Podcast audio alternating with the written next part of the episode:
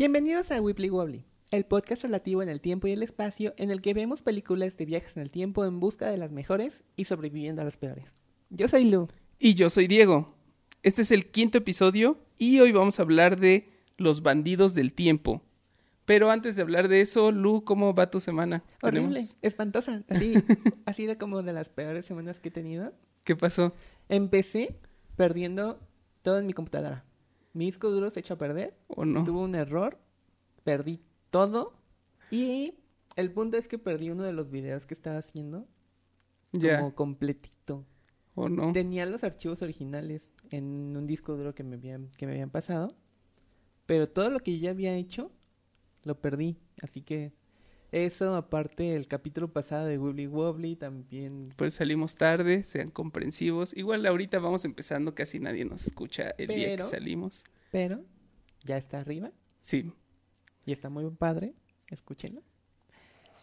Y unas, unas, este, yo también hago estampado para, para playeras y cosas así. Y los diseños que estaba haciendo los perdí completo. La, la sudadera en la que estabas La sudadera trabajando, en la que estaba trabajando, la perdí. la vas a tener que empezar otra vez. Ya la empecé, ya, Ya. ya, voy otra vez por donde. Pero estuvo horrible. A mí siempre me pasa que incluso si no pierdo tanto trabajo, rehacer trabajo por poco que sea es súper tedioso y súper cansado porque dices, ¿por qué estoy haciendo esto otra ya vez? lo había hecho. Mm, Y siempre estás cuestionando si lo que estás haciendo ahora es tan bueno como lo habías hecho antes. Yo, bueno, ahorita en la sudadera me está gustando más esta vez. Ok, Al menos eso me está... ya le agarraste maña. Sí, ya, como que cuando la empecé no estaba como... Como que cuando la empecé no estaba tan bien o había pedacitos que no me gustaban, pero ahorita ya está. Mm, Ya está súper bien. pues mejor. Y el castre, reinstalar todo. Oh, sí, eso es terrible. Desde la instalación nueva de Windows, programas de edición, programas de edición de fotografía, todo desde ser Minecraft. Sí, que no, he ¿no? podido entrar. Hasta, hasta las configuraciones de los programas, eso duele un buen perderlo. Todo, todo, todo, todo. Te compadezco. Pero ya, ya está todo listo, ya está andando. Ya la conecté para que veamos la película al rato. Ajá. Así que yo creo que ya, ya vi la luz en el- al final del túnel. Excelente, esperemos que no pase de nuevo. ¿Tú qué tal? Eh, bien, eh, he estado leyendo Drácula. Para nosotros, es- todavía seguimos en mitades de octubre con estos temas de viajes en el tiempo. Y estoy haciendo mi Inktober de vampiros, he estado viendo películas de vampiros, así que decidí empezar a, a leer. Nunca había leído Drácula, está bueno, está interesante. Y ahí va. Y ya, nada más, mi Inktober ahí sigue. Justo vamos a exactamente a la mitad. Entonces, es 15. eh, a ver, eh, ustedes ya saben si terminé o si no terminé. Yo todavía no sé si voy a terminar. Todos los que está haciendo me han gustado. Creo que Gracias. sigues, sigues streameándolo, ¿no? En... Ya tiene días que no lo hago. eh, Ah, ok. Me di cuenta de que es, es más cansado hacerlos cuando los streameo porque tengo que, no sé, no sé qué es, pero es más cansado. Entonces, algunos días he llegado más cansado y para quitarme ese estrés nada más llego y dibuja. en 10 minutos hago, hago las tintas y ya. Pero he estado divertido, he estado stream- eh, streameando en Instagram. Igual ya para cuando ustedes estén escuchando esto ya no voy a estar haciendo eso. Pero me ha gustado y yo creo que me voy a inventar otra, otro formato para seguir haciendo algo parecido. Luego te ayuda a pensar en algo. Sí. Bueno, pues entonces hablemos de la película. Hoy vamos a ver Time Bandits, los bandidos del tiempo. Ajá. No sé cómo la tradujeron en español en realidad. Debe ser los bandidos. Algo parecido. Bueno, la traducción en, en México tiene como historia de, de cagarla. Aunque es como de las que más me gusta. Como los doblajes. Los No doblajes. se, no se compara como con las cosas horribles que hacen los españoles. pero tienen, tienen su tienen su récord su- también. su de tendencia a ahí un poquillo. hacer títulos interesantes lo más genéricos posibles que Exacto. puedan. Sí. Pero, sí, seguramente yo sí, yo sí que fue como bandidos del tiempo. Bandidos del tiempo, tal vez. Esta la renté en Blockbuster, entonces seguramente la primera vez que la vi fue con su título en español, pero ya no lo recuerdo. La primera vez que la vi. Es de 1981, está dirigida por Terry Gilliam y escrita por él también, y está coescrita por Michael Polin. Eh, esta es una de las... del- es parte de la trilogía temática que tiene Terry Gilliam que asocian estas tres películas porque tienen que ver con las etapas de la madurez y la más famosa, tal vez su película más famosa es Brasil, que es la sobre la adultez. Y esta supuestamente tiene que ver con la niñez y luego están las aventuras del barón Munchausen, que es sobre la vejez. Entonces, no sé, a ver, ¿ya, ya has visto las tres películas? Me gustan mucho. Yo no he visto ninguna. ¿No has visto ninguna de las tres? ¿No has visto Brasil? Brasil No es he buenísima. Y luego Terry Gilliam es otra de sus películas más famosas, que tal vez es aún más importante para, para nuestro podcast, es 12 monos. Oh. ¿Esa la has visto? Sí, esa sí, Esa ya la veremos, también es de él. A mí me gusta mucho más esta interpretación que hace de los viajes en el tiempo que 12 monos. Este es mucho más fantasía que ciencia ficción. Eh, Que también tiene su encanto. Ajá, creo que se parece más a, a lo que hablábamos con Billy Ted, de que usa los viajes en el tiempo solo como un pretexto para que los personajes viajen a lugares interesantes y tengan aventuras y no se preocupa tanto por lógicas temporales, pero está divertida. Bueno, también ahorita vamos a ver. Sí, Ajá. es cierto, como, como te acuerdas. Este. Luego otra cosa que quería platicar es que Terry Gilliam es miembro de los Monty Python, por lo que es más famoso. Y esta película está coescrita por Michael Pollan, que es otro de los miembros. Ajá. Entonces Ah. creo que esta tiene mucho más la sensibilidad de, de los Monty Python que incluso otras de las películas de Terry Gilliam. Entonces creo que eso... Ok, que- ya me emocioné. Ya me ganas de verla. Las películas de los Monty Python sí, Sí. las has visto. Sí, sí. Hace poquito volví a ver la del Santo Grial. Está todo en Netflix además. todo, Ajá. todo. Sí, fue como. Ya, ya. Así gasté una, una noche. Ajá. Mientras hacía renders, entre comillas. Ah, yo eh, soy súper fan de ellos y he visto todas las películas y todo Flying Circus y sí, me gusta muchísimo en, en especial el trabajo que hace Terry Gilliam de las animaciones que hacía para Flying Circus y luego su trabajo como director también se me hace buenísimo. Este año estoy muy emocionado porque va a salir El hombre que mató a Don Quijote, que es su nueva película que llevaba llevaba tratando de hacer muchísimos años. Hay un documental de los noventas que se llama eh, Perdidos en la Mancha, Lost in la Mancha, que se trata de, de esta película que intentó hacer Terry Gilliam, pero fracasó haciéndola. Y es como de los documentales famosos de eh, como making ofs de fracasos de películas. Pero ahora por fin logró hacerla. Quién sabe qué tal esté. Ya ha estado dando vueltas en festivales, pero ya veremos. A ver qué tal. Sí, soy muy fan de Terry Gilliam, entonces estoy emocionado por esta película y por ver en dónde va a quedar en la lista. Ok, perfecto. Bueno, a ver, entonces, ¿vamos a ver la película? Si quieren verla con nosotros, pausen ahora y nos vemos del otro lado.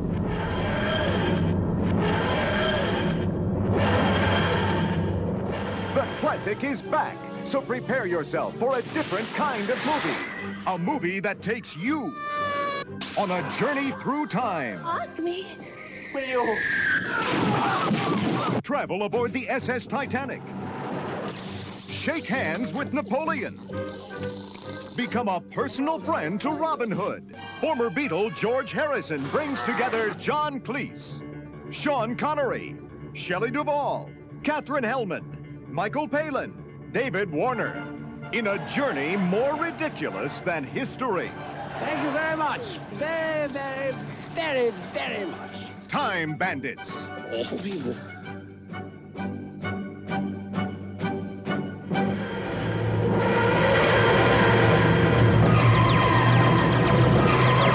Y volvimos al futuro. Lu, ¿qué te pareció la película? El silencio. El silencio obligatorio después de que te hago esa pregunta. El silencio obligatorio. Ok, mira. Lo que viste de la película. La, la vi casi toda. ok, la verdad, la verdad, me dormí un ratito al final. Casi al final. Creo que durante el clímax. este, pero es justificable. No dormí ayer. Está bien. Yo me he dormido en otras de las películas. Sí. Bueno, pero no, eh, en general me gustó. Este, creo que es muy imaginativa. Sí, es la palabra que estaba buscando. Ajá. No me encantó. No, no cuajó. No, no, no mucho. O sea, siento que no conectó como conmigo, como, como al nivel de como de otras películas. ¿Le faltó algo? Sí, yo creo que sí. Creo que lo entiendo. A mí me encantó. Hacía muchísimo que no la veía. No me acordaba de muchas cosas y me gustó muchísimo ahorita que la volví a ver. Pero puedo entender cómo no es para todos. Justamente creo que imaginativa es la palabra. Tiene un montón de cosas súper inesperadas. Muchas veces innecesarias también. Tal vez.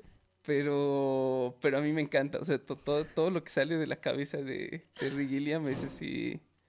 Es brillante. Eh, pues empecemos a hablar de qué va. Empezamos con un niño que está cenando con sus papás y tenemos una conversación muy. Anoté, anoté que se me hizo una conversación muy Ray Bradbury. Y me surgió la duda de qué tanto. ¿Qué tanto le gustará a Terry Gilliam Ray Bradbury? Bradbury. O si solo compartirán influencias. Puede ser. Porque se siente mucho como esto de la familia americana de los 50 hablando como si fueran personas del futuro. Nunca me queda por completo claro eh, al principio de la película. ¿Cómo se llamaba el niño? Lo anoté por aquí. ¿Randall? ¿Kevin? ¿Kevin? Kevin, cierto. Eh, nunca me quedó claro la época de Kevin. ¿Qué, Sí, qué ¿de dónde era? era? No, a mí tampoco. Supongo que era como. Como en la actualidad de. ¿El 81? ¿Los ochentas crees que haya sido? Yo creo que sí Es- era más eh, como. de Al principio de la 80s. película están viendo el comercial como de un horno de microondas, pero no se entiende bien qué es y puede ser como una máquina del futuro o solo un horno de microondas, la verdad este. Y los esposos están discutiendo sobre comprar uno más nuevo, que eso es lo que se me hizo muy Red Bradbury, me recordó a creo que es en, en Fahrenheit 451 que al, al principio la la esposa le está reclamando al protagonista que deberían de instalar una tercer pared televisión porque los vecinos ya tienen las cuatro paredes de televisión, algo así. Entonces como muy parecida la, la conversación que están teniendo al principio de la película. Claro. Y, y creo que justamente establecemos desde el principio a Kevin como un niño que está obsesionado con el pasado, que no le interesa el futuro.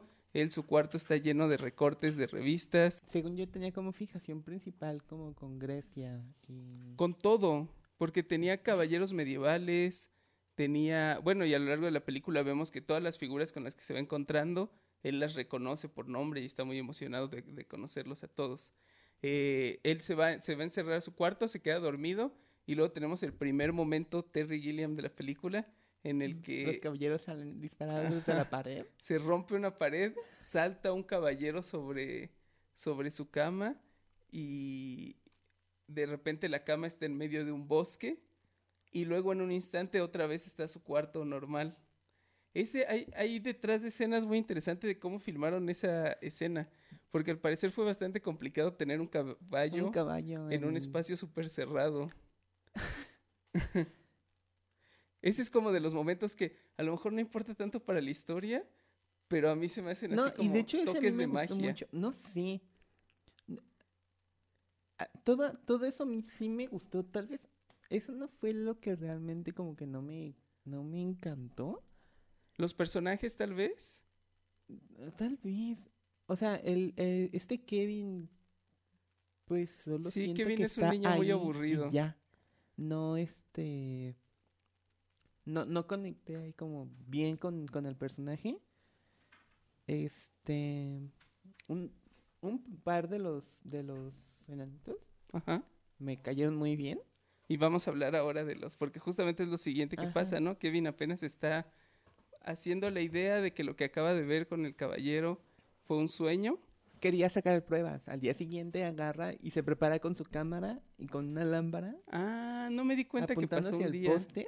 Sí, porque hasta le dije a sus papás que Ajá. este que ya se quería ir a dormir, que, que rápido, que no iba a cenar y, y se queda ahí en su en su cama esperando a que salte el caballero otra vez Ajá. para tratar de tomarle foto, Ajá. Pero ahora no pasa eso. Ah, por eso trae su cámara y su lámpara, cierto, cierto.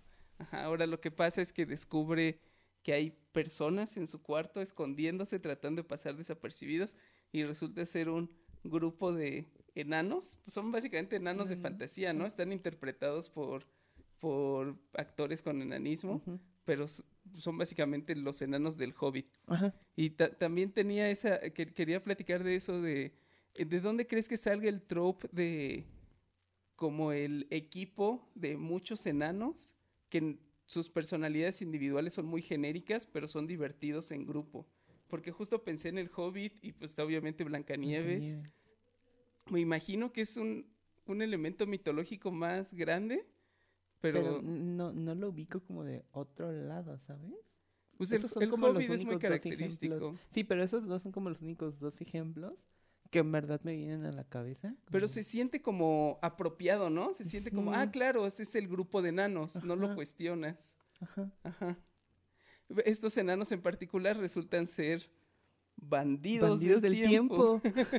Decíamos, estábamos haciendo la broma en- cuando lo estábamos viendo, justo después de la escena del caballero y luego con los enanos, que se siente exactamente como un cold open de Doctor Who. Ujú.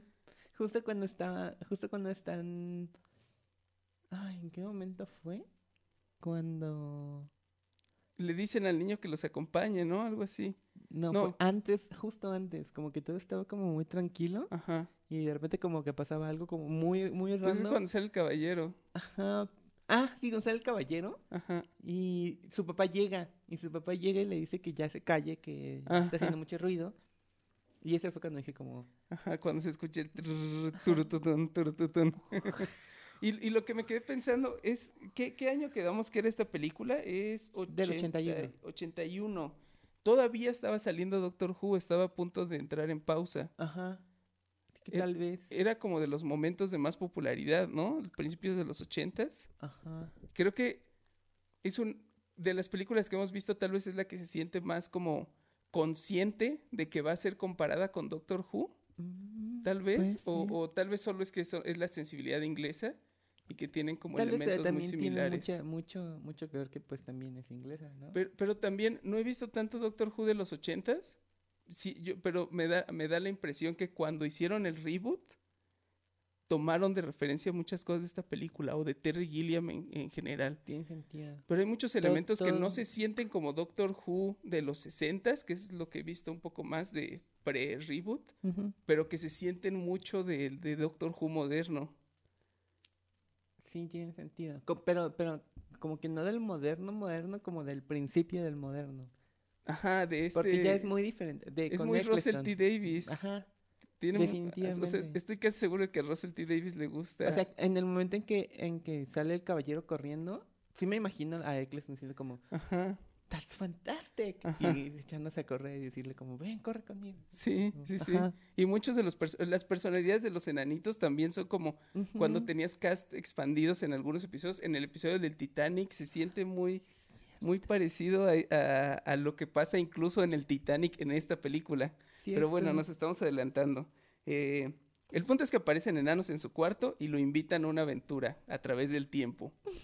Eh, me gustó muchísimo. Aquí descubrimos que los enanos, la forma en la que están viajando por el tiempo es porque tienen un mapa que le robaron a su jefe, que es el ser supremo.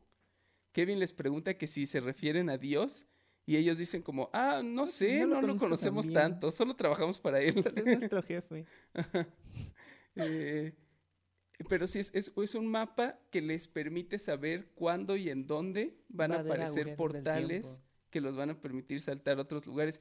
Y me gusta muchísimo esa Ya interpretación. sí, es, es justo lo que también como quería como comentar, que era lo que me había gustado mucho, era como la mecánica para viajar a través del tiempo, muchísimo mejor que una nuez y muchísimo mejor que un control remoto. Creo, eh, eh, creo que puedo decir que el mapa es hasta ahora mi máquina del tiempo favorita.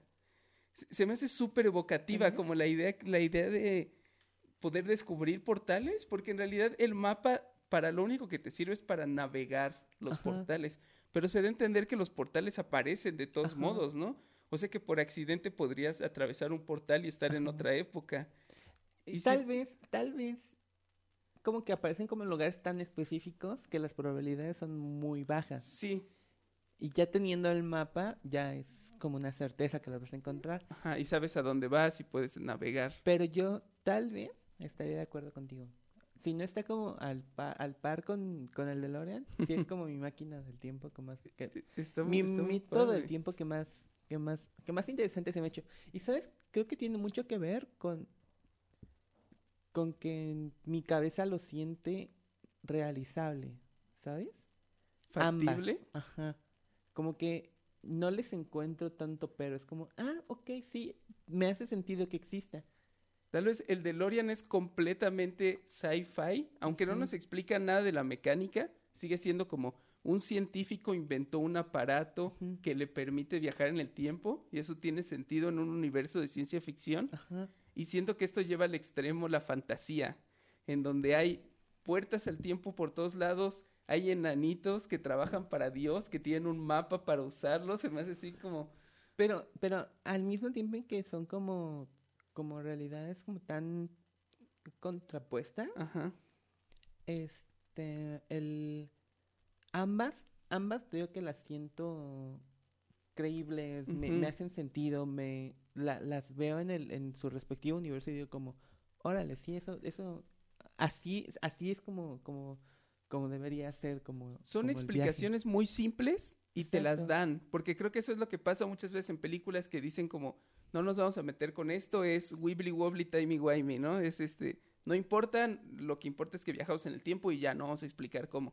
Y siento que en esta película te lo explican y es una forma muy simple, pero muy... Y que ni siquiera te dan una explicación como muy grande. Es como, tenemos este mapa para viajar en el tiempo. Ajá. Ok. Y los tenemos esta máquina para viajar en el tiempo. Ajá. Ok.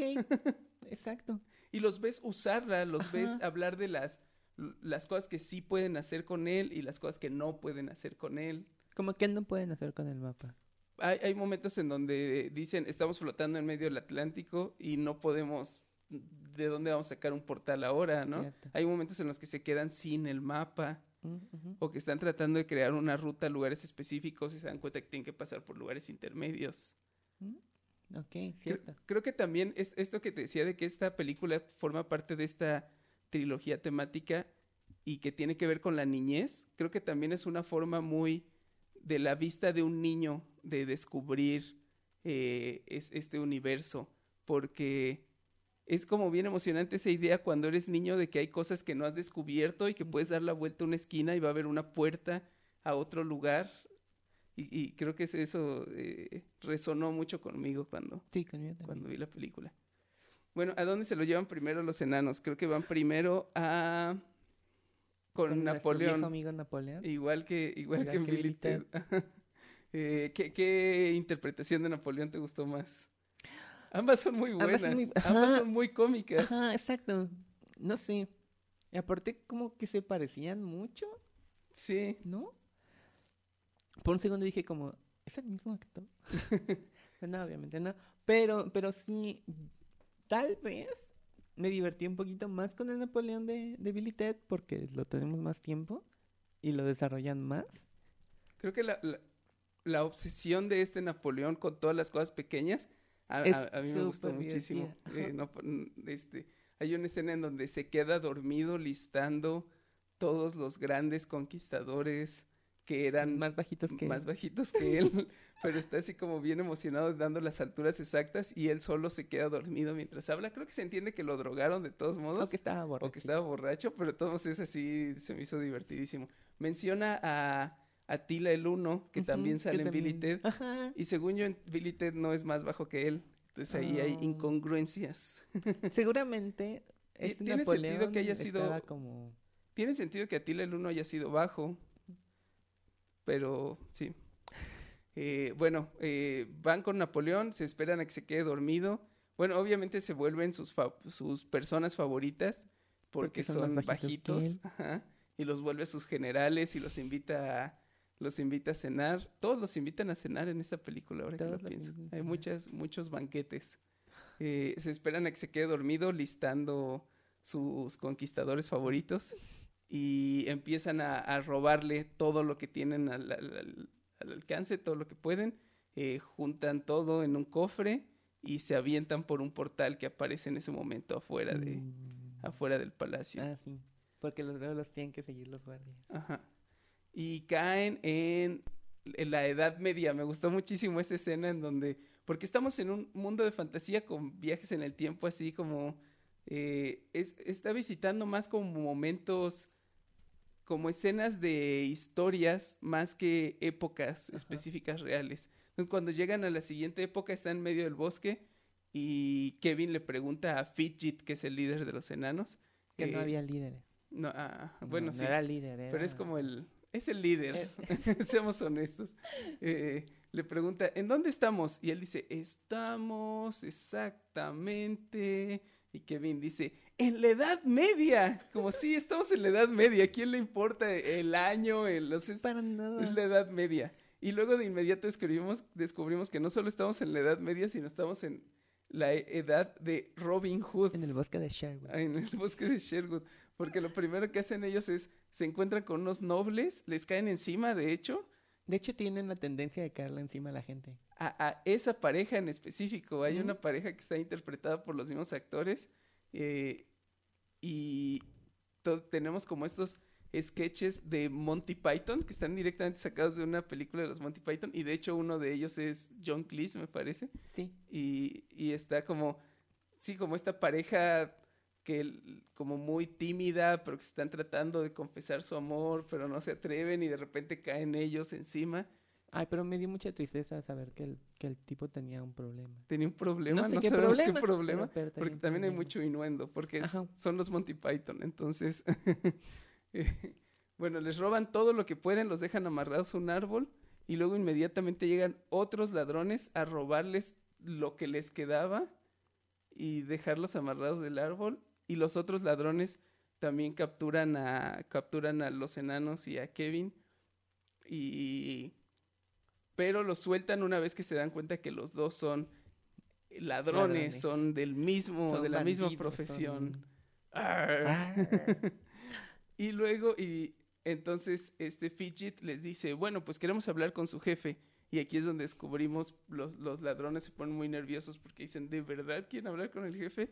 Y descubrimos que su jefe es Robin Hood, que va a tomar todo lo que robaron y regalárselo a los pobres después de darles un, Un puñetazo, puñetazo. por alguna razón. Pero era necesario. El- la- el, el- el otro, el tipo, Ajá. lamentaba decirlo, pero, pero era necesario, el necesario. puñetazo. Este es otro sketch de Monty Python, tal cual. Y creo que la película tiene un pie como en el mundo de Terry Gilliam y otro pie en el mundo de los Monty Python. Y Ujú. tiene momentos que son así sketches cómicos, no tienen nada de sentido, pero están muy divertidos. Está Sí, muy buena y- toda la escena de...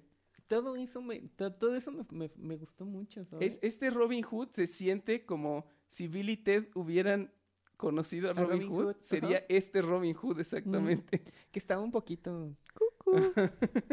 Tenía problemas. Eh, bueno, pues se, se escapan de la compañía de Robin Hood sin nada de sus de sus Todo lo, robos. que, todo lo que habían robado hasta ahora. Por este momento es cuando Kevin descubre que en realidad sus nuevos amigos no son ladrones internacionales, van a serlo y que en realidad eran eh, pues eran trabajadores para Dios, trabajaban haciendo árboles, pero los corrieron porque se inventaron un árbol rojo muy grande que olía muy feo. y entonces ellos enojados se robaron el mapa y decidieron volverse bandidos, Bandidos del, del tiempo. Eh, es- eh, de, de vez en cuando, cuando están saltando por un portal, vemos a Dios perseguirlos, que está representado con esta cara del mago de Oz, como esta cara, de luz. gigante, de Kal-El, este gigante flotando, diciéndoles regrese. Súper divertida, ¿no? Y siento que eh, tiene la actitud que tiene mucha de la película en que son, ¿cómo, cómo lo digo? Eh, no le importa a la película que las cosas se vean como efectos especiales. Son efectos y están bien hechos, pero no, no tratan de hacer que se vean realistas. Dejan que las miniaturas se vean como miniaturas, que los trucos de cámara se vean no como trucos de cámara. Yo creo que es un- intencional. Yo creo que tiene ¿Tú mucho. crees? Lo que hacía Terry Gilliam para Flying Circus eran estas animaciones de Mm, recortes. sí. Y siento que tiene mucho esa estética como táctil, No, como de hecho, artística. Se ven, se ven muy bonitos. De hecho, te dije, ¿no? Cuando Ajá. estaba, cuando estaba viendo como... ¿Cuál fue justo? La primera vez que aparece Dios. Ah, sí, fue como que se veía muy padre. Está muy cabeza. padre, Ajá. sí, este, o sea, tiene como, es muy inventiva también, en, en- incluso en la estética de, cómo se ven los efectos. De, de la época de Robin Hood, me parece que tengo anotado que van a... Ah, tengo anotado que Jolly, que Robin Hood se la pasa diciendo que todo es Jolly. very jolly, jolly. Sí, no, Jolly. Eh, ah, aquí es donde conocemos a Evil. el antagonista, cierto, el el, mal. el mal encarnado en una persona que vive en la fortaleza of Ultimate Darkness con un montón de secuaces Esa es una carta de incompetentes. Es una, ¿sí? Suena a carta. Suena a carta de Suena a carta de. Yu-Gi-Oh. Eh, The Evil One es una carta y Y Fortress su- of su Ultimate de Darkness ajá, es su carta de campo. Claro. Y, y sí, eh, tenemos otro sketch de Monty Python que además es como bien filosófico porque son estos personajes representando como al mal supremo y sus secuaces y los secuaces le están haciendo un montón como de preguntas filosóficas o preguntas morales y él solo se desespera y los destruye y está diciendo como cosas que no tienen sentido pero que son como discusiones filosóficas Ajá. interesantes. ¿Sabes? Yo como lo, como lo, me, me gustó como ver esa parte. Es como que todas estas, todos estos minions que tenían, o sea, que son como sus creaciones, en verdad son como parte de él. Ah. Y que es como él mismo hablándose, él, él- es él mismo hablando con él mismo. son como sus frustraciones y depresiones, Ajá. tiene sentido, porque al final él es omnipotente, ¿no? Y él Ajá. crea... o sea, es como la contraparte directa, ¿no? De, de Dios, como también supuestamente Ajá. tiene los mismos poderes, pero. Más inclinados como al, O como sea, al mal. sus, sus inseguridades al final, ¿no? Cuando lo cuestionan sus secuaces, es como cuando tienes esta vocecita diciéndote, pero, Pero- entonces si eres pero- tan poderoso, ¿por qué ¿por estás, qué estás atrapado encerrada en aquí?" la fortaleza? Y solo dices, ah, cállate, cállate, no, no pienses en eso ahorita. Pero es una buena pregunta. sí. Eh, Está buenísima igual la interpretación Me de personaje y, y los efectos, porque también es, se la pasa disparando de sus dedos, que además lo noté al final, Están como, pero, como, como larguillos, como... pero es, es, es como referencia a Mechagodzilla, se me hizo, porque cada que él lanza los rayos hay un extreme close-up de sus dedos y los dedos se abren como si Sí, tuvieran una bisagra y debajo hay un cañoncito que dispara un rayo y hace explotar cosas. Oye, los dedos misiles son Eh, geniales. los dedos misiles son geniales. Eh, ¿Qué más quería decir sobre The Evil One? Evil Eh, One. Pues eso, ¿no? Entendemos que él fue creado por Dios, está muy frustrado al respecto y quiere apoderarse del mapa para poder escapar de la fortaleza, que en realidad es una prisión, y conquistar al mundo y volver a, volver a hacer la creación como debería de estar hecha y convertir eh, los ríos en fuego y el fuego en aire muy Pero fuerte. también como su meta, como... No sé, tal vez de, de la, la película la sentí también con un poquito de discurso medio antitecnológico. no sé si- Ajá. como... antimodernidad. Ajá, como no, como es el malo, está enfocándose como a, sí, tenemos que hacer que todo crezca tecnológicamente y... Y es el malo como lo imaginaría un niño, ¿no? Se entiende como Tal que vez. Kevin, a Kevin no le interesa para nada las computadoras y aparatos con los que están obsesionados sus papás y ve a sus papás. ¿No será el mismo actor? ¿Evil y su papá? No sé, tendré que... Tendría sentido, pero tiene tanto maquillaje Evil que Sí, que es difícil darse es, cuenta. es difícil saber. El maquillaje de Evil me gustó un buen, ese sí como entre, entre un Sí. Cenobite y como algo hecho por H.R. Geiger. Como tiene este casco con manitas Que esqueléticas. definitivamente podría haber en Doctor Who. Que sí, es, es exactamente un, diseño de Russell T. Davis. Ajá. Eh, bueno, entonces ya tenemos al antagonista que los está viendo como en este... En este... Charco. Ajá, es, es básicamente Rita. Repulsa también se siente súper inspirada en esto, ¿no? A lo mejor inspirados en lo mismo los dos, pero sí está como espiando y planeando. Pues igual y sí se tomó como algún tipo de inspiración. Porque incluso los, los malos patéticos son muy los secuaces de Rita Repulsa. Los de los Power Rangers, los que como... No, y sus Goldar y todos estos. Sí, puede ser. ¿Quién sabe que haya sido? Yo siento que más bien ha de haber algo que están referenciando las dos De al cosas. mismo tiempo. Ajá. Ajá. Bueno, es más vieja esta. Aunque ahora tengo la teoría de que de que te- a Terry Gilliam le gustan los shows Super Sentai y de Kaiju y que es Mechagodzilla y que es Rita Repulsa. No sé si irritan porque esa, esa temporada de los Power Rangers no es como del 85, och- no, Pe- 89. pero, pero Super Sentai sí es de antes, ¿no? no sé sí, qué tanto. Pero, Bueno, ahí hay como una combinación de cosas extrañas. pero cosas extrañas que nos gustan. Eh, mientras tanto, Kevin y sus nuevos amigos. Ah, no, aquí es cuando se separan. ¿Ya, ¿Ya es cuando se separan? ¿No pasan primero al Titanic? Primero. Sí, ¿no? Mm. Primero van al Titanic. No, no, no. Primero. Ah, no, sí, cierto. Es, cierto, es cuando, cierto. es cuando Evil empieza a controlar mentalmente a uno de los enanos. Que está intentando controlar a todos. Ajá. Pero les manda un mensaje a ellos, ¿no? Y les empieza a insinuar que deberían ir a la fortaleza. Buscar la, la reliquia última, la última reliquia. Que los Ajá, los empieza ricos. como a hacer despertar avaricia y a meterles la cabeza de que hay algo muy valioso que pueden encontrar en su fortaleza, porque lo que quiere es que le lleven el mapa a la fortaleza. Y luego los ataca algo, no me acuerdo qué, pero el punto es que aparecen dos portales y Kevin tiene que saltar solo y Fidget le está diciendo como rápido, rápido, vete, vete con el mapa y Kevin dice, pero, pero, ¿cuál de los dos? ¿A cuál de los dos? Y Fidget le dice, no importa, tienes que irte, tienes que irte. Y en el momento en el que Kevin salta por un portal, Fidget le grita, no, no, no, ese no, ese no. Otro de mis momentos favoritos. Y luego Kevin cae en medio del desierto, en donde hay un, un Minotauro. guerrero peleando contra un minotauro. gladiador Un contra un gladiador. minotauro. Ajá. Y el diseño de los dos está, está padrísimo. El minotauro es esta persona, es como este luchador Literal, como Super Mameito. que tiene como una cabeza de toro muerto gigantesca en su cabeza. ¿Viste, ¿Viste la boca del toro? Estaba Se súper le veía bien padre, los- como, como los ojos muertos. se veía como todo toda, toda la dentadura, ya que, ya que tenía la Ajá. cabeza, se veía como todo bien padre. ¿Crees que Sí, haya sido? Eso era una cabeza de toro real, se me acaba de ocurrir. O, o real, o... Más adelante en la escena, en, en, en esta misma época, vemos que rompen el cuerpo de un toro. ¿Crees ¿La que piñata? la Ajá. ¿Crees que la producción haya comprado un toro y usado todas las partes literalmente? No creo.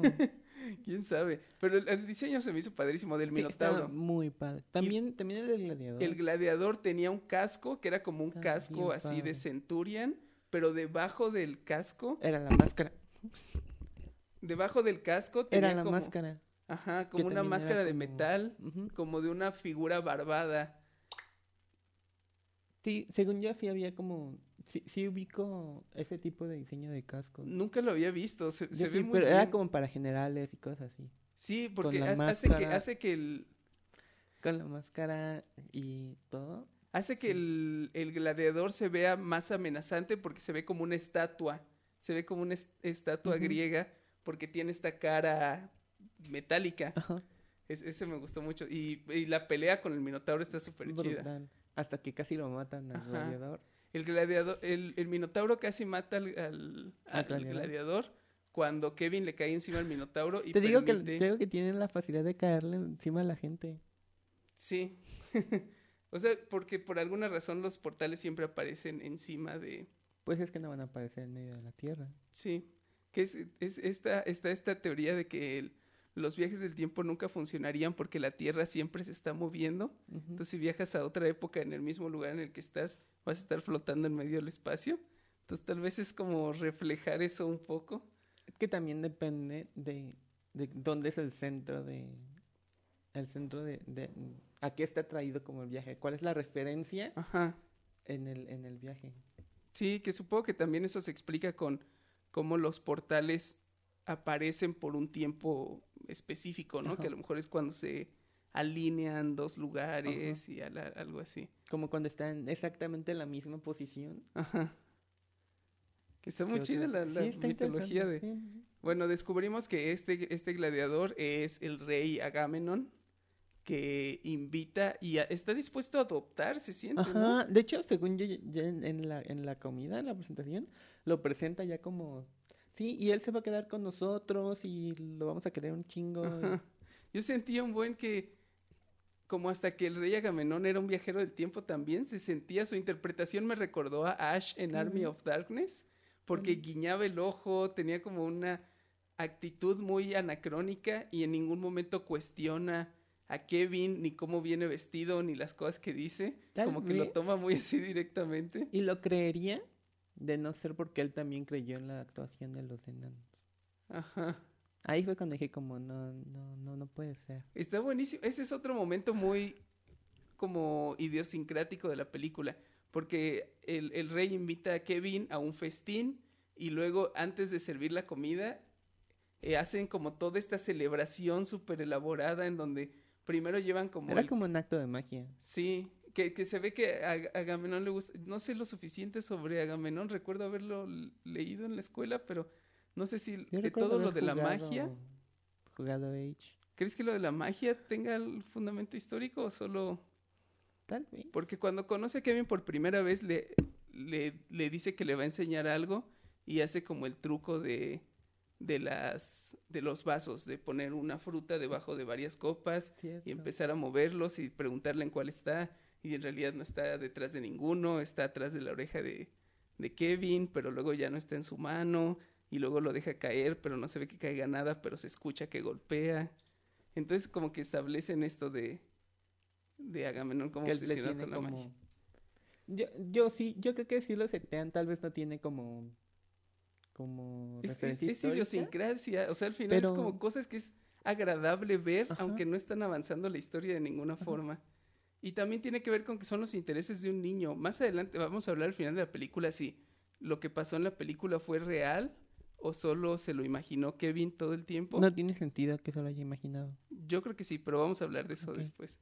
Eh, entonces creo que también tiene que ver con como las cosas anacrónicas, el hecho de que no estamos en un año específico, sino que estamos en una época o en un mundo y vemos que él está obsesionado así como con libros para niños de los caballeros de la mesa redonda, de Robin Hood, porque además muchas de las figuras son históricas griega.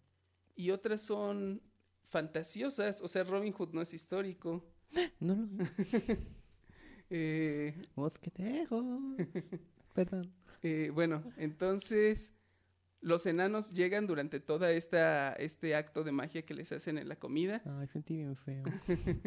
¿Querías que se quedara Kevin con Es que Agamenón es muy carismático. Ajá. No sé, siento que... Siento que hubiera sido muy interesante.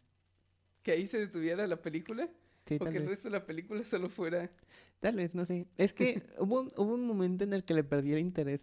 Neta, no sé en qué momento. cuando se empieza a volver más que- fantasiosa. Yo Todo sé- lo que estamos viendo, todo lo que estamos viendo ahorita, mm, hasta donde vamos ahorita en la historia, tal vez todavía un poco más adelante, la estaba disfrutando muchísimo. A mí me estaba gustando un buen la película. Yo sé exactamente en qué momento te quedaste dormida y estoy muy emocionado por llegar ahí porque es de mis momentos favoritos. Oh, vaya. Perdón. Eh, o sea, es, es- ahorita hablamos de eso. Eh, llegan los enanos a rescatar a Kevin, se lo llevan al Titanic, creo que aquí es De ahí pasamos llegan. al Titanic. Ajá. Y es cuando ya empieza por primera vez Kevin a... Porque también se entiende como que Agamenón lo hace cuestionarse sobre qué es el bien, qué es el mal, cómo debes de usar el poder. Y entonces este Kevin le empieza a reclamar a Fidget porque están... Porque tienen este mapa que les da poderes mágicos impresionantes y ellos solo lo están usando para robar oro, que ni siquiera son como cosas realmente valiosas, ¿entiendes? Solo es joyas y oro. Es muy Dungeons and Dragons la película, también de eso quería hablar, porque incluso todo el tema de las puertas me recuerda mucho a este módulo que sacaron en los ochentas que se llama Planescape, que tiene que ver con viajes entre dimensiones y funciona con una mecánica muy similar. Entonces también siento que Dungeons and Dragons tomó mucho de esta película. Eh, Oh, y, y viceversa. Ajá. La O- película como que tomó... O lo que decíamos, están tomando cosas del mismo lugar. Ajá. Eso tiene más sentido. Ajá. Bueno, Porque eh, todo es como, como que todo es de la misma época, ¿sabes? ¿entendiste que cuando los enanos llegan al Titanic no tenían idea de que el Titanic se iba a hundir? Sí, yo creo que no sabían. O sea, hace una broma que a mí me dio a entender como, ah, él ya sabe lo que está a punto de pasar, porque le pide a un camarero eh, más champaña con mucho hielo y justo es el momento en el que se estrella el, el barco contra el Sí, sí. iceberg. Tal vez no, yo lo dudo bastante. Sí, porque después están diciendo, Pues, ¿cómo ibas a ver si el ticket no decía? Que íbamos a chocar contra un iceberg. Hay, hay mucha muerte en la película Demasiada. que pasa así como que la dejan por debajo del... No, no, le, no le dan como... Pasan cosas Creo que muy eso- oscuras. Pero creo que eso, eso, eso también me gustó mucho, ¿sabes? Como... A pesar de como todo lo malo que está como pasando, todas las muertes, porque sí fue como mucho y alrededor y gente se está como... Cuando estábamos con Napoleón, el, el, el director del teatro estaba intentando suicidarse cada, Sí. cada acto que no le gustaba a Napoleón. Y fue como, wow, wow, a ver, La ¿qué está pasando La ahí? época de Robin Hood, que justamente esto que dices de que Robin Hood se siente que está loco, es porque es un personaje de una película en un mundo muy realista, porque la forma en la que se comportan los ladrones y la gente es como muy real, se la maltratan y se lastiman sin contar la pareja. sin contar a los Monty Python que están en la escena. claro. Eh, pero sí, este es otro momento en el que se hunde el Titanic y nadie dice, oh, cuánta gente murió, hay que tratar de salvar a algunos. Solo siguen con la Ajá, aventura, es como un obstáculo más que se encuentran en su camino. Y digo, insisto, eso me gustó mucho, cómo, cómo También hay muchos momentos en la película que varios personajes le preguntan a Kevin como, ¿estás bien? ¿No te asustaste? Y Kevin siempre dice como, no, esto es genial, como que él está bien emocionado de lo que hemos hablado mucho de qué tanto el personaje disfruta. disfruta el viaje. Ajá, creo que aquí Kevin es... A, a mí de eso los es lo que, que, me gustó están de él. disfrutando, sí, definitivamente. Ajá. Sí, a lo mejor lo que decías de que él no tiene tanta personalidad, yo lo que sentí mucho es que toda la película está vista desde su perspectiva y que lo conocemos más a él por las cosas que pasan y no tanto por las cosas que él hace. Tal vez. A mí me dio como es- esa impresión, como que es una historia muy subjetiva desde su punto de vista y que la Bueno, forma en la que se comportan todos los personajes nos habla de cómo es él. Y aparte, no sé, supongo que él está hecho como para que te veas tú en, en- Sí. en el personaje, ¿no? O sea, ese, ese, el, el papel de Kevin se me hace como completamente tu, tu avatar dentro de la película. De lo que hablábamos de que pasan cosas muy oscuras, también me da la impresión de que la película no está hecha para niños. A pesar de que se trata de las aventuras de un niño, pero creo que eso que dices de que el punto es que te veas en Kevin, el punto es que te veas te en veas Kevin como adulto, que tú No, como que- ajá, Que, que tú, como, adulto, te veas como niño. y te acuerdes de cómo es ser niño y cómo percibías el mundo cuando era niño. Siento que eso es lo que está tratando de hacer. La, Sí, definitivamente, definitivamente creo que es lo que está tratando de hacer. Ajá.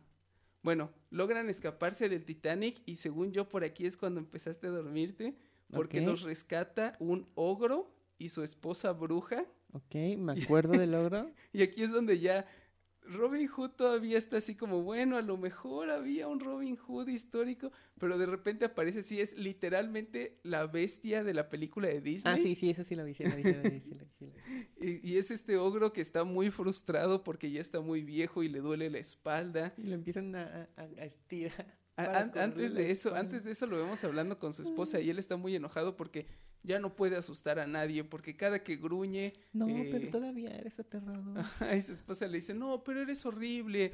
Y él le dice, no, solo lo dices para, para alegrar. Para levantarme el ánimo. Y luego está enojado porque siempre que echa sus redes de pescar, siempre saca peces y peces. Y antes sacaba botas y latas, pero desde que empezaron estas campañas en contra de la contaminación, ya solo hay peces y está muy enojado al respecto, hasta que para su alegría logra sacar a un grupo de enanos y a un niño Esa parte todavía me gustó. y la esposa está muy emocionada con cocinarlos. Pero aquí es donde te digo que ya se vuelve fantasía por completo, ya abandonan cualquier idea de que Cualquier ápice de realidad ya está. Ajá. Lo dejaron en el Titanic. Logran derrotar al logran derrotar al logro porque lo convencen de que pueden curarle su dolor de espalda estirándolo, como decías. Y, y le estaban curando. Se, estaba sintiendo mejor. Todos los enanos lo agarran de un brazo y de una pierna y están todos jalando y luego aprovechan eso para aventarlo por la borda y aventar también a su esposa. Sí. La verdad es que ese personaje me gustó un montón y ese me dan ganas de voy a jugar una campaña de Dungeons and Dragons en donde voy a poner a ese NPC. Como ¿Dónde tú vas a masterearnos? Sí. Va. Ese, ese personaje va a estar en una campaña porque se siente así como exactamente el, un villano poderoso que tiene una debilidad y que es, o sea, es como muy carismático, te encariñas muy rápido con el ogro. Sí, me cayó muy bien. Eh, y aquí es, según yo, ¿recuerdas qué pasa con el barco? No. Esto es donde ya la realidad se rompe por completo y según yo es donde tú ya te perdiste por completo. Por lo que, lo que ocurre es que continúan navegando en el barco de un ogro y una bruja que acaban de derrotar. Cuando el barco se empieza a levantar, porque resulta que el barco es el sombrero de un gigante. y se levanta del agua cuando llegan a la orilla este señor gordo gigantesco que siempre está filmado en, en, en contrapicada, que tiene el barco como sombrero y todos están asustados porque no saben cómo detenerlo y tienes un montón de tomas de este señor corriendo lleno de tatuajes con un barco de sombrero. Ok, no. No me acuerdo de eso. Ya me había dormido. Y siento, yo a lo mejor siento que entiendo ese sentimiento de quedarse dormido en esta parte de la película porque yo creo que es cuando la película se empieza a volver más onírica. Empiezas a sentir que estás soñando y que las cosas que, están, que estás viendo empiezan a perder por completo la realidad. Empieza a volverse como surrealista totalmente. Y, y definitivamente está, me acuerdo haber pensado como ¿Qué está pasando? no, todavía faltará mucho.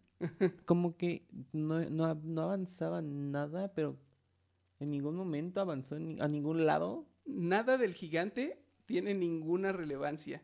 Para, para acabar rápido esta escena, eh, logran, logran detenerlo inyectándole en la cabeza eh, un frasco de, de pócima para dormir y, el, venano, el, gigante cae dormido, envenenado, y ellos se van.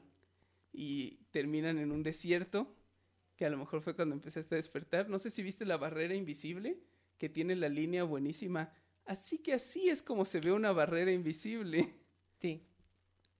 Si eh, van caminando por el desierto y se estrellan contra este vidrio, básicamente, ¿no? Entonces se encuentran con esta barrera invisible, eh, que es básicamente un vidrio. Tienes un montón de escenas que están muy bien filmadas porque en ningún momento ves el vidrio, solamente están tratando de avanzar por el desierto y como pegándose esta barrera y está muy bien hecho. Y luego cuando se dan cuenta que es una barrera, le avientan un cráneo. Y luego hay, hay un shot en el que genuinamente me asusté por el camarógrafo. Porque ves, ves la cámara, ves el, el, cuadro está viendo hacia el enano. No me acuerdo si es ojo si es fidget. Que avienta el cráneo hacia la cámara pero el cráneo estrella la pared de vidrio y empiezan a caer pedazos gigantescos como del tamaño de una persona de vidrio hacia abajo. No, no tengo idea, sí siento que hubo así, que el riesgo de accidentes era bastante grande en ese, en ese shot. Porque sí, se ve así el vidrio, está muy bien filmado todo esto. Y luego vemos que detrás de la barrera invisible en realidad no continúa el desierto, sino que está este paisaje oscuro y está la fortaleza de Fortress of Ultimate Darkness subiendo hacia una escalinata. Y estas tomas también están súper buenas. Si, si, googlean la película, siempre es de los primeros shots que salen, es de este, el, grupo de personajes parados en medio del desierto viendo este vidrio roto detrás del cual está la fortaleza. Está súper icónica esa, esa imagen. Y bueno, avanzan hacia la fortaleza con la intención de robar este artículo que nunca vemos físicamente con qué es con lo que los estaba tentando. Bueno, sí, los estaba tentando con el, el horno de microondas. ¿Te acuerdas? ¿Viste eso? Porque cuando llegan a la fortaleza ah. están al principio de la película los anunciantes de los comerciales que están viendo los papás están en la fortaleza haciendo un comercial por el mismo producto y los convencen de que es este aparato magnífico, mágico, inigualable, no pueden vivir sin él. Puede, puede, puede, puede, cocinar una papa en 30 segundos. Y solamente tienen que entregarles el mapa por el módico precio de un mapa de espacio temporal. Y en el momento en el que se lo entregan, se revela que en realidad es Evil y sus secuaces. y cae una jaula sobre ellos y se escapan. Eh, Después tenemos esta otra escena que también es de las más memorables de la película. Yo es de lo que más me acordaba, de los enanos encerrados en esta jaula flotante en medio de un precipicio infinito. Y tienen que manobrear para salir. Igual se siente mucho como... ¿Has visto las películas de Dungeons and Dragons? No. Son muy malas todas. Ok. Y creo que ninguna tiene un momento que se sienta tan Dungeons and Dragons como esta escena de escapar de, escapar de las jaulas. Porque se siente exactamente como un grupo de personajes en una situación en la que no hay esperanza y no hay nada que hacer. Y luego se les empiezan a ocurrir cosas que no tienen sentido, pero funcionan, porque claramente el Dungeon Master está diciendo, ah, bueno, a ver, hazme una tirada de... Está muy buena esta escena de cómo escapan, pero bueno. Ok, debe ser muy divertido vernos jugar desde tu punto de vista, ¿sabes? sí. Eh, Como, ahora qué pendejada van a decir. mm, a ver, aquí mis, mis notas empiezan a volver más confusas. Eh, ¿Qué? Básicamente logran robar de regreso el mapa, interrumpen a, a Evil. Evil, que está haciendo como todos sus últimos planes de cómo va a apoderarse del mundo. Eh, pero Desarrollando tecnología. Ajá.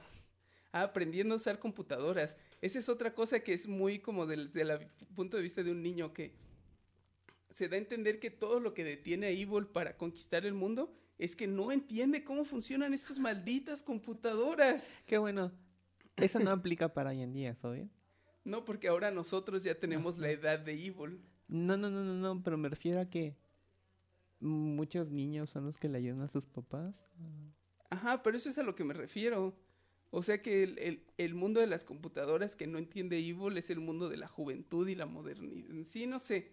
Al- al- sí, algo, algo así, algo está tratando de decir la película. Lo que me refiero es que ya, ya, a- ahora ya todos pueden usarlo. Sí, claro. O sea, pero obviamente hoy, hoy estaría la la versión de hoy en día de Evil estaría obsesionado con Bitcoin y con Ah, Con- qué sentido. Ajá. Con drones y cosas así, ¿no? Bueno, Cierto, puede ser, puede ser. le logran robar la. Le logran robar el mapa, pero Evil los descubre. Y luego tenemos. Voy a seguir insistiendo en las escenas Dungeons and Dragons.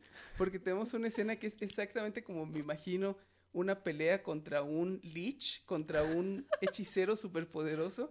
Porque ellos logran llamar a la caballería, que son, tengo aquí anotados el orden en el que llegan, son los caballeros de la mesa redonda, arqueros de Troya, Mm. una nave espacial y luego, ¿ves? Está escalando, ¿no? Sí, va- más y va- más. Y después de la nave espacial llegan unos vaqueros. Definitivamente son más poderosos que los aliens. Definitivamente. No, o sea, no me queda duda alguna. Y luego todos empiezan a, todos empiezan a atacar uno a uno al Lich, lo cual era muy frustrante porque yo decía, ¿por qué no están atacando todos juntos? Pero bueno. Y luego el, el Lich empieza. Porque todos el- necesitaban tiempo a cámara. Ya le estoy diciendo el Lich, pero me refiero a Evil. Ah, La, la otra cosa que llevan es un tanque. Eso es con lo primero que llegan. Es como lo más, la más frágil, lo, lo más... más. Y luego lo primero que pasa que se me hizo que tenía mucho sentido es que el tanque y la nave espacial no les sirve para nada porque Evil los controla, Evil controla las armas de guerra, tiene, tiene todo el sentido. A los vaqueros se encarga de ellos sin problema, a los arqueros también, y todo se está haciendo como trucos que no tienen sentido, que solo se está usando poderes Está mágicos. tirando, está tirando muchos, muchos veintes. Ajá, exacto. Muchos No, está, está utilizando muchos hechizos de nivel 9. Mm. Porque está usando resistencias legendarias y habilidades legendarias. Porque ¿qué hace? Se infla, su capa se vuelve como un globo contra el que, que detiene las flechas. Y sí, sí, ah, hay un, ese- hay un momento en el que detiene a los, todos los caballeros, ya me acordé, todos los caballeros, no, todos los vaqueros Ajá. lo lazan y van en sus caballos y, y lo tiene atrapado y amarrado. Y entonces él lo que hace es empezar a dar vueltas muy rápido sobre su propio eje. Y entonces todos los caballeros están dando vueltas alrededor de él como voladores de papantla. Y luego su cabeza se abre y de la cabeza sale como este cilindro de H.R. Giger que se dobla y sale un cuchillo de Rambo que empieza a cortar uno a uno cada una de las cuerdas y, salen volando y luego se vuelve a cerrar, pero es el efecto más grotesco para hacer la cosa más ridícula que te puedas imaginar, porque así el diseño de toda esta cosa que pasa en su cabeza está, está buenísimo. Y justamente lo que pensé es, él no es que tenga un cuchillo en la cabeza instalado, es que está como creando cosas orgánicas, súper extraño. Ah, Está, está muy bueno. Bueno, luego hace esto de inflarse y tal. Pero justo cuando ya no hay esperanza para nuestros héroes, ya no hay nada literalmente que puedan hacer, ocurre el Supreme Being Ex Máquina. Claro. Llega Dios. Porque llega Dios a, a salvarlos y a decir, ah, yo planeé todo esto, yo los dejé robarse el mapa. Yo- no, ustedes no se lo robaron. Yo, yo te di el mapa. Es que acabo de crear este mal y quería ver qué tal funcionaba. A mí me pareció como, está bien, ¿no? Funciona bien. Bueno, recójanlo y ponenlos de inmediato. Vuelve a contratar a los enanos que son así súper serviciales y ya se sienten como niños regañados. Eh, el Supreme Being aparece además ya no como esta cara flotante, sino como solo un como, viejito buena onda. ajá, como un señor contador Ajá. que muy severo, como un papá regañón. Porque les empieza a decir como, ah, no, a ver, recojan esto muy rápido, Y de rápido, todas ya, ya nos a él vamos". también lo vería en Doctor Who. Sí, también es un personaje, eh, podría ser como el doctor o como uno de los Time Lords. Tal vez. Eh, bueno, sí, recoge, vuelve a contratar a los enanos, los hace recoger todas las piezas de mal que De- quedaron y meterlas en una, en un- una caja postal En Para- el para llevárselos a, se- a seguir estudiándolo o algo así. Y luego Fidget le dice, ah, porque además llega y durante la pelea matan a Fidget, le cae como un pilar encima. A Og, que es el otro enano que recuerdo cómo se llama, lo convierten en puerco. Y cuando llega Dios solo dice, ah, a ver, tú el puerco, ya, eres humano. Eh, y luego los otros les dice, oye, pero Fidget está muerto. Ah, eso no es excusa, para no ayudar a limpiar. Y levanta la torre. y ya lo resucita. Y Fidget le dice, oye, pues si ya nos vamos, nos podemos llevar a nuestro amigo, a Kevin. Y él le dice, no, no, él no puede venir con nosotros. Él aquí que se quede y lo deja en medio de la Fortress Tiene- of Ultimate Darkness. No, pero dice, él tiene que seguir luchando, ¿no? Algo Él así. tiene, él tiene que continuar la lucha. Ajá. Él tiene que continuar la lucha y se van. Y entonces empieza como a despertar. Y el final, hay una serie de cosas que no tienen sentido y es todo lo que tenemos que desempacar. Hay una serie de cosas que no tienen sentido, como desde que empezó la película hasta que terminó. No, pero aparte, a ver, vamos a, vamos a ir así paso por paso. ¿Qué A ver. recuerdas de última esta última secuencia? Primero, Dios se va con los enanos Ajá. y lo dejan solo. Ajá. Pero descubrimos que sobró un pedazo de Evil, Y empieza a sacar humo. que es como un, un carbón quemado debajo de los escombros. Empieza a sacar humo verde, que fue uno de los poderes que lo habíamos visto usar. Eh, el humo verde cubre por completo a Kevin, que está asustado y está Ahí se pidiendo empieza ayuda. a ver gris el humo. el humo se empieza a hacer gris y entonces Kevin despierta en su habitación y rompen la puerta muy parecido a como rompieron la pared el caballero medieval al principio de la película. Ahora la puerta la rompe un hacha Here's Johnny. y entra un bombero a rescatarlo porque Pero- se está incendiando su casa. Pero ¿quién es el bombero? Y el bombero es Agamenón, es que se entiende como, ah, es el mismo actor que interpreta a Agamenón, pero le guiña el ojo y le sonríe a Kevin. Entonces, a- ahí es- está. y Antes de detenernos a entender eso, an- apenas estamos tratando de entender qué está pasando cuando, bueno, empezamos a decir como, ah, bueno, esto es un- fue un sueño, toda la película fue un sueño, pero luego Kevin está fuera de su casa, todo se está incendiando y vemos a todos los vecinos en bata saliendo. Yo esperaba ver a, a, a los otros personajes que vimos, pero ni siquiera pasa eso, solo son vecinos genéricos. Están sus papás entre ellos, eh, como todos asustados por la casa quemada.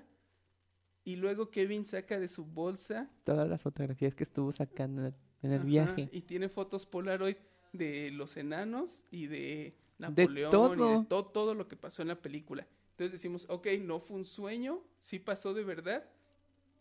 Y luego además los papás Explotan. logran rescatar su Horno de lo- microondas. logran rescatar su horno de microondas. Están muy aliviados porque salvaron su horno de microondas, pero adentro del horno está un pedazo de carbón que es el pedazo de Evil que habíamos visto.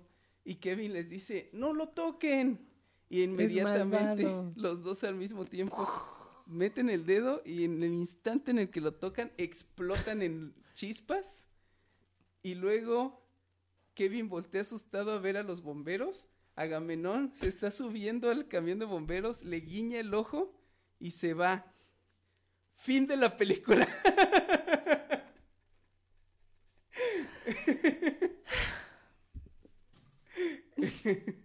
Entonces, ¿qué pasó?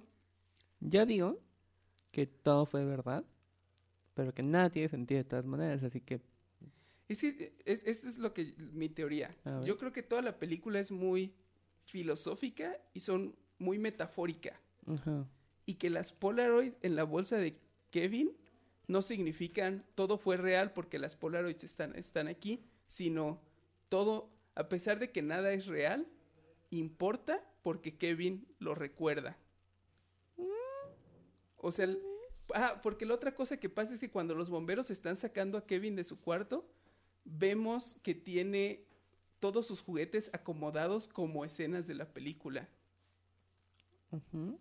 Entonces yo lo que entiendo es que al final Kevin se inventó todo lo que pasó en la película, pero eso no quiere decir que no sea importante porque lo lo que importa es lo que aprendió y él todavía tiene esas memorias representadas por las Polaroid o algo así. No me estás convenciendo. I- ibas por buen camino. Definitivamente te empecé a creer. Pero. O sea, es, es ambiguo, finalmente es Ajá. intencionalmente ambiguo. Pero no, no es tan ambiguo porque te dicen como, no, sí pasó, no, sí pasó, no, sí pasó. Pero todo es muy metafórico. Supongo, pero. O sea, yo creo que el, el- la lógica narrativa es un personaje más que se transforma a lo largo de la película.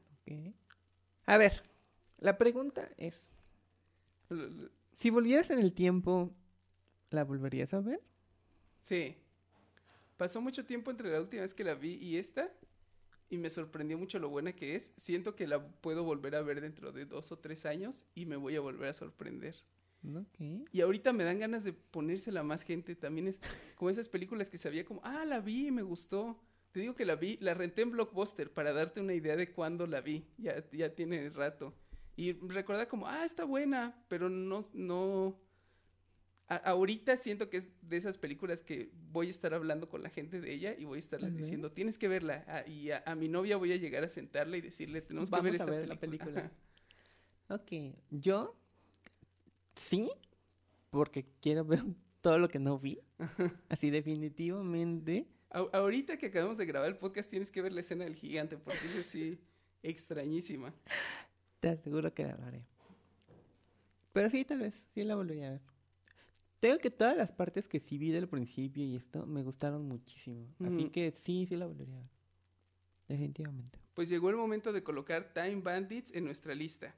Hasta ahora nuestro top 3 es Volver al futuro, La chica que saltaba a través del tiempo y La excelente aventura de Billy Ted. Lu, ¿Time Bandits es mejor que alguna de estas?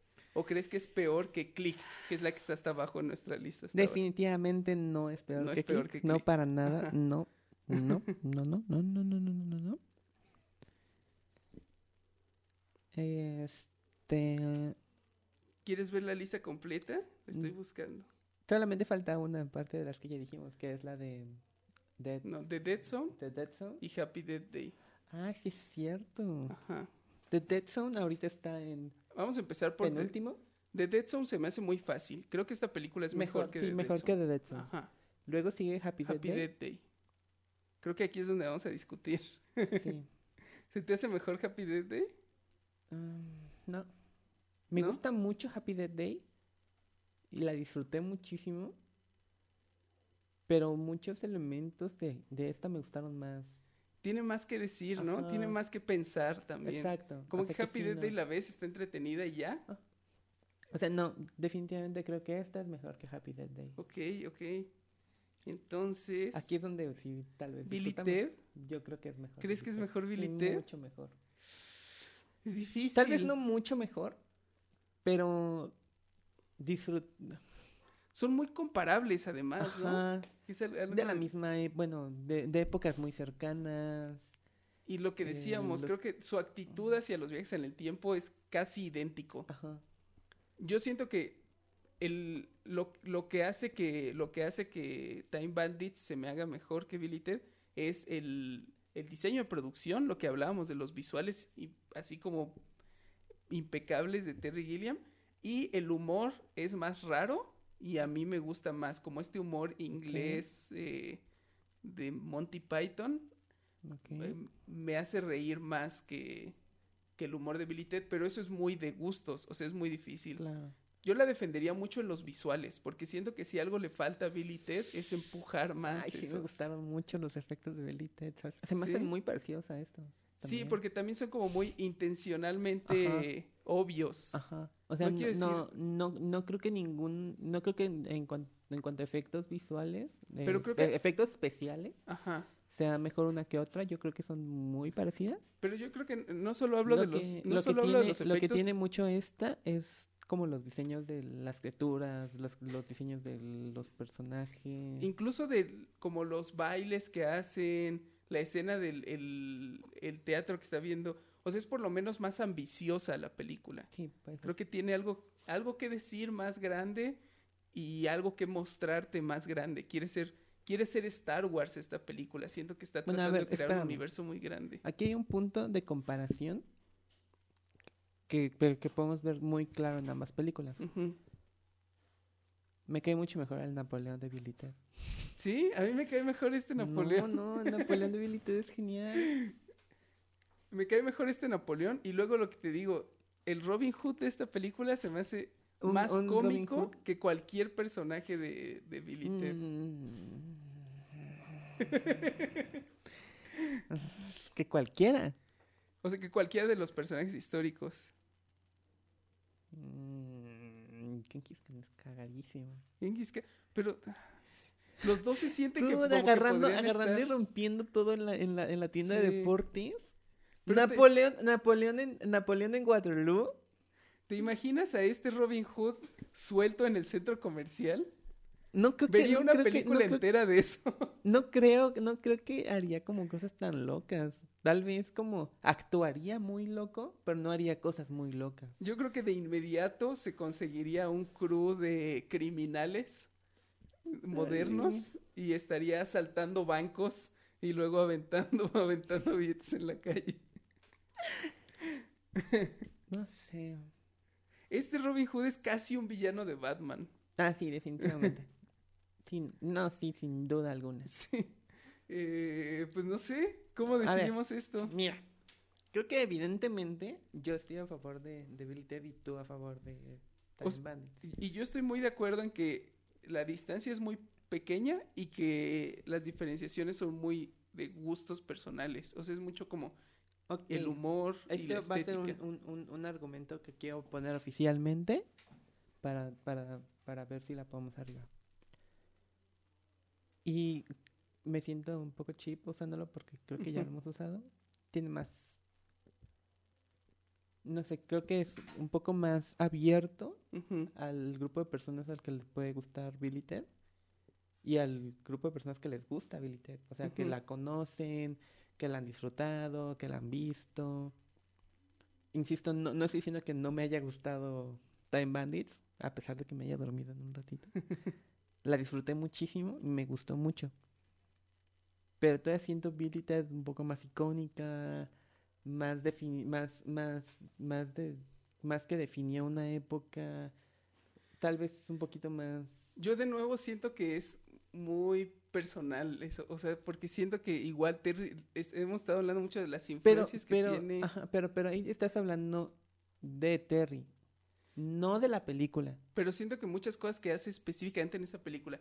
Tengo anotado, tal, tal vez esto me sirva. Hay, hay una frase que dice Dios al final, que es así de los quotes que te vas a encontrar infinidad de veces en, en internet y que para mí es así como de esos mensajes para vivir tu vida acordándote de eso cada cierto tiempo. Porque Ke- Kevin lo está cuestionando al final cuando están recogiendo todo. Le está preguntando, oye, pero espera, explícame, ¿cómo que tú creaste? ¿Pero qué está pasando? ¿Pero por qué hiciste todo eso? ¿Por qué los...? Y Dios le dice, bueno, vas a acabar preguntando, ¿por qué existe el mal? Y Kevin le dice, pues sí, ¿por qué existe el mal? Y Por Dios algo le de la- dice, del libre albedrío. creo que tiene que ver con el libre albedrío. Y se va y lo deja ahí y es, es brillante. O sea, es, esa forma de explicarlo, esa frase es, es así. Esa frase Esta- es esa frase icónica. está buena. No la he visto. ¿En, en dónde? Yo sí la he visto en un buen helado, si la escucho en un... O sea, es que de nuevo es muy personal, es como qué, qué, qué cosa así es. Como yo la veo cada rato en Twitter. Pues, no te... No sé, o sea, ¿qué, ¿qué vamos a hacer? ¿Vamos a tirar una moneda? No, este está muy cheap, te reto un duelo. Um, ok. Mm, creo que es la primera vez que tenemos como la opinión así como muy cruzada. Porque en otras veces he dicho como, ah, está bien. Pero ahorita no me puedo imaginar. Mira, poner ahorita estamos-. Ahorita estamos... Hemos tenido puntos en, el- en los que yo he seguido y puntos en los que tú has seguido, así que tampoco es como que podamos Ajá. irnos por ahí.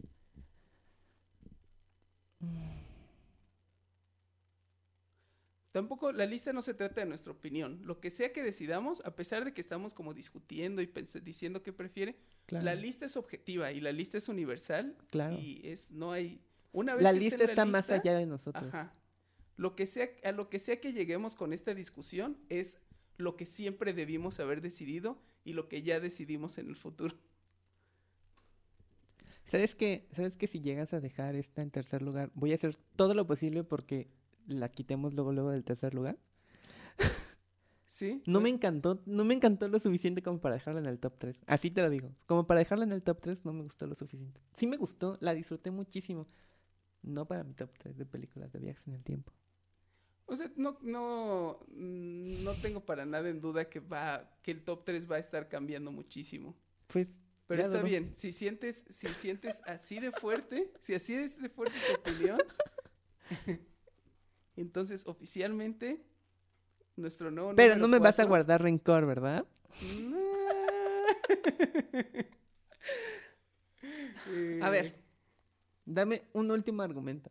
Un último argumento que me digas como un killer argument. A ver, tengo que encontrar que está en mis notas. Es que no viste la escena del gigante. Si hubieras visto la A ver, escena vamos a ponerle pausa y voy a ver la escena del gigante. Si después de ver la escena No, del no, gigante te digo, órale, La escena Órale. del gigante va a hacer que esté debajo. Es más, ya, la escena del gigante está debajo de Billy Ted por esa escena del gigante. entonces ¿por qué le estás usando de argumento? Porque era lo único que, que no habías visto. A ver.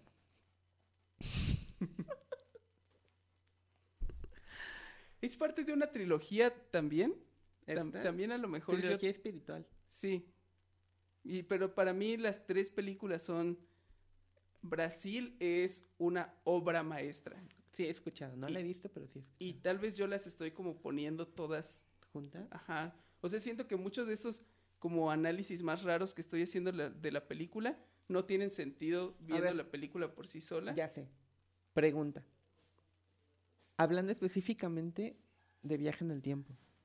Me gusta más cómo los usa esta. ¿Por qué? Porque es más atrevida, es lo que hemos hablado de lo que nos gusta de Doctor Who, es que tiene fundamentos sólidos y, y tiene reglas muy específicas que sigue, pero ya que establece esas reglas, lo único que hace es mantiene. divertirse con ellas. También Ted.